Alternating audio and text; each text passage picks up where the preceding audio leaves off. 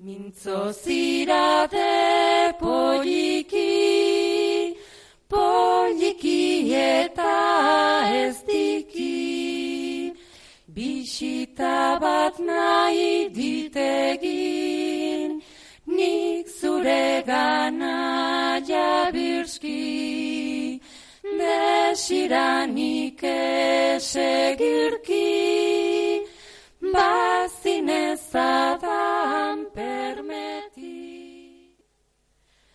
Nabil, eta nabilelako nago aineke, ikusirikan denokain urrun, gauzakain ilun, begiakain lauso, eskuakain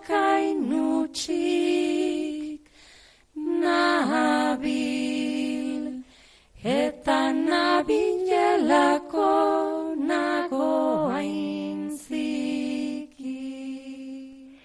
Son las voces de Ana Tellechea y Lina Andueza del grupo Belzaren. Podrán escucharse esta tarde en Iruña como colofón de una cita que va a tener lugar en Civicán. Este centro cultural acoge a partir de las 5 de la tarde y además con entrada gratuita la primera edición de los encuentros de etnografía, un evento organizado a la limón por la Cátedra de Lengua y Cultura Vasca de la Universidad de Navarra y por el grupo de trabajo Etniker.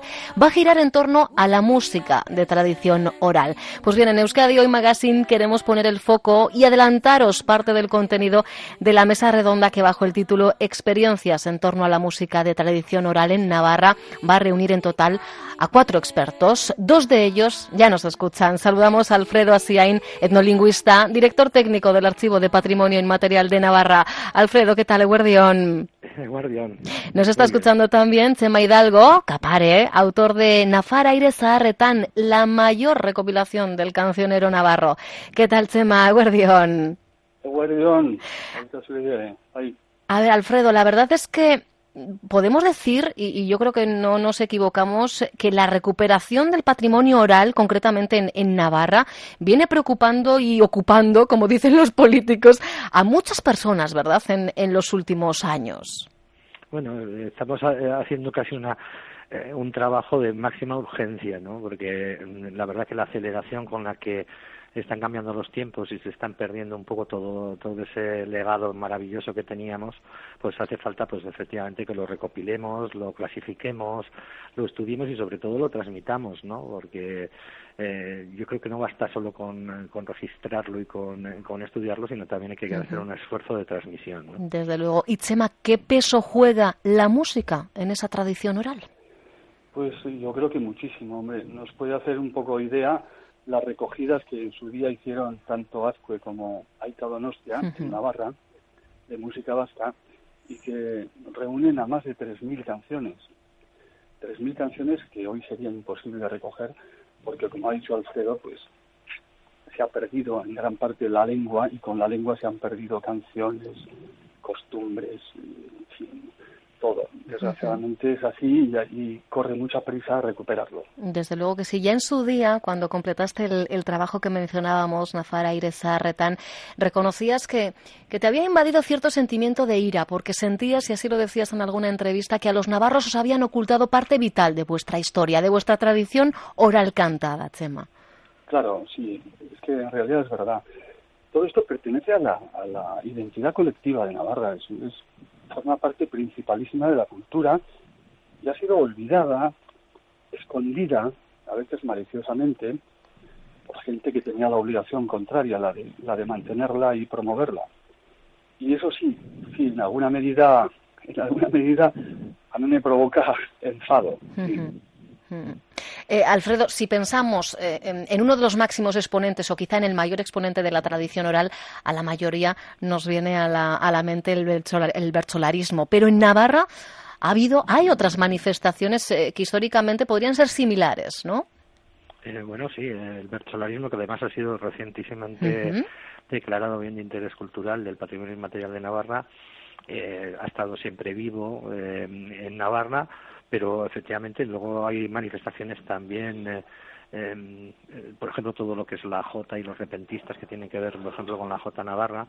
Yo diría un poco que, en general, la, la grandeza de la tradición oral en Navarra es que tenemos dos lenguas, tenemos dos tradiciones orales y esa riqueza lejos de, verlo como algo que suma y que efectivamente conforma pues una identidad pues mucho más eh, enriquecida pues efectivamente como decía Chema pues muchas veces eh, se ha visto pues un predominio de una sobre otra o una invisibilización de una ¿eh? que en este caso sobre todo históricamente fue la de la tradición en lengua vasca no la verdad es que mm, hay factores que también influyen en, en, estos cambios hay que tener en cuenta que todo lo que sobre todo la música de tradición oral pues tenía un carácter muy funcional, ¿no? Es decir, canciones de trabajo, canciones de siega, es decir, hay muchas que están asociadas a, funciones que efectivamente han ido cambiando y, eso hace pues que, caigan pues en desuso y luego también la ocasionalidad, es decir, eh, muchas canciones que tienen que ver con fiestas, con celebraciones, etcétera, con un calendario que evidentemente no es el que utilizamos ya hoy en día, que ya no está marcado por las labores agrícolas o no por las fiestas o por otro o por otros elementos. ¿no? La música, eh, yo diría que eh, tanto la música de tradición oral en el ámbito vasco, dentro de Navarra en el ámbito vasco, como en el ámbito castellano, es de una riqueza enorme, ¿no? Y de eso se han beneficiado también, claro, compositores, diríamos, ocultos, que han sabido en su momento pues dar las mejores versiones, ¿no? La gran obra que hizo Chepare, pues efectivamente de, de reunir todo ese caudal de, de saber y de, y, de sentir, ¿no? Porque las canciones tienen mucho que ver también con el sentimiento y con, y con las épocas en las que están eh, inspiradas pues efectivamente eso es una riqueza incomparable. ¿no? Desde luego, nos habla Alfredo de sentimiento, de épocas. Eh, Chema, tú viniste a demostrar que podemos comprender la historia de Navarra precisamente a través de sus canciones también. Pues sí, sí, porque se podría decir que cualquier situación cualquier acontecimiento que ha ocurrido en Navarra tiene su correspondiente cantuzarra.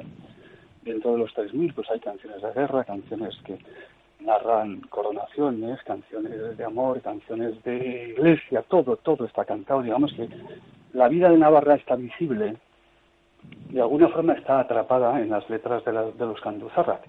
Y naturalmente que se puede recorrer la historia y la forma de vida de esa Navarra antigua y rural a través de los cantuzarras. ¿Y cómo lograr, Alfredo, que toda esta riqueza, que todo este patrimonio inmaterial no se la trague el tiempo?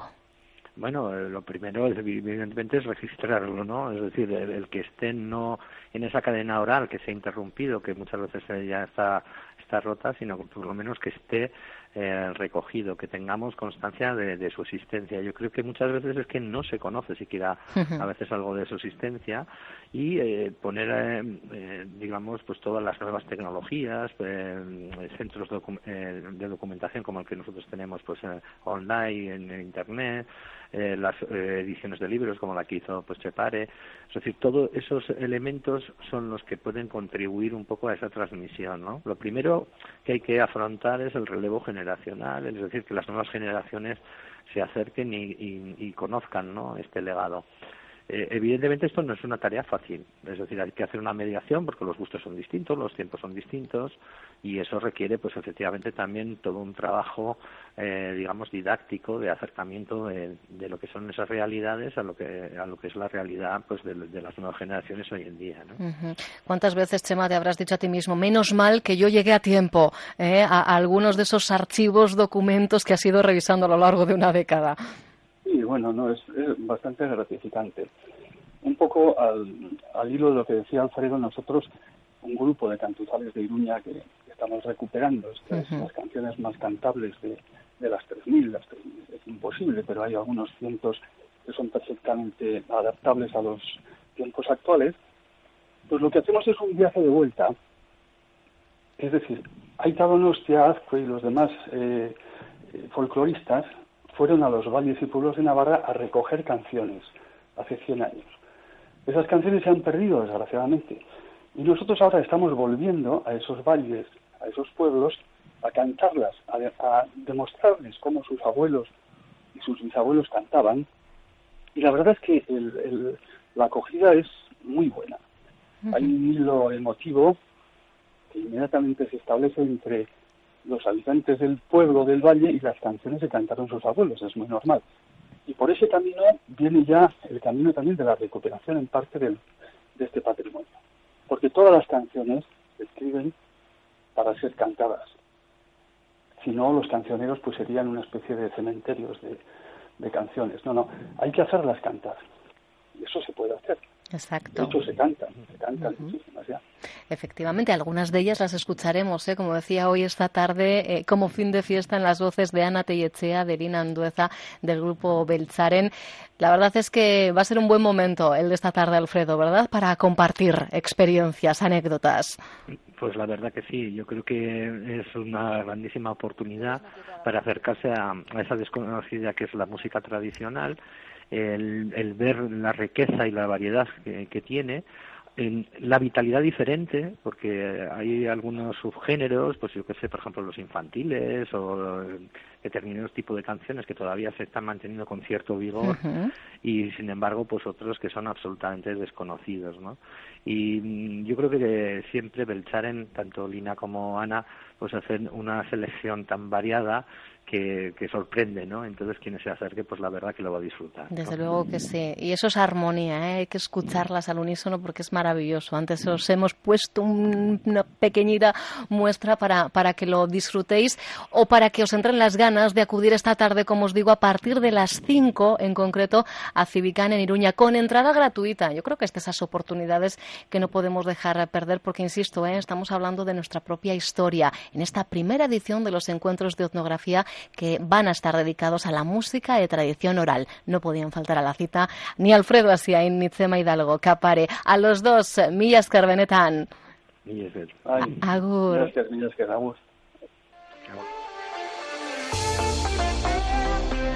Los que te cuentan lo que ocurre a tu alrededor. Los profesionales de deportes que narran los partidos, las carreras y las regatas.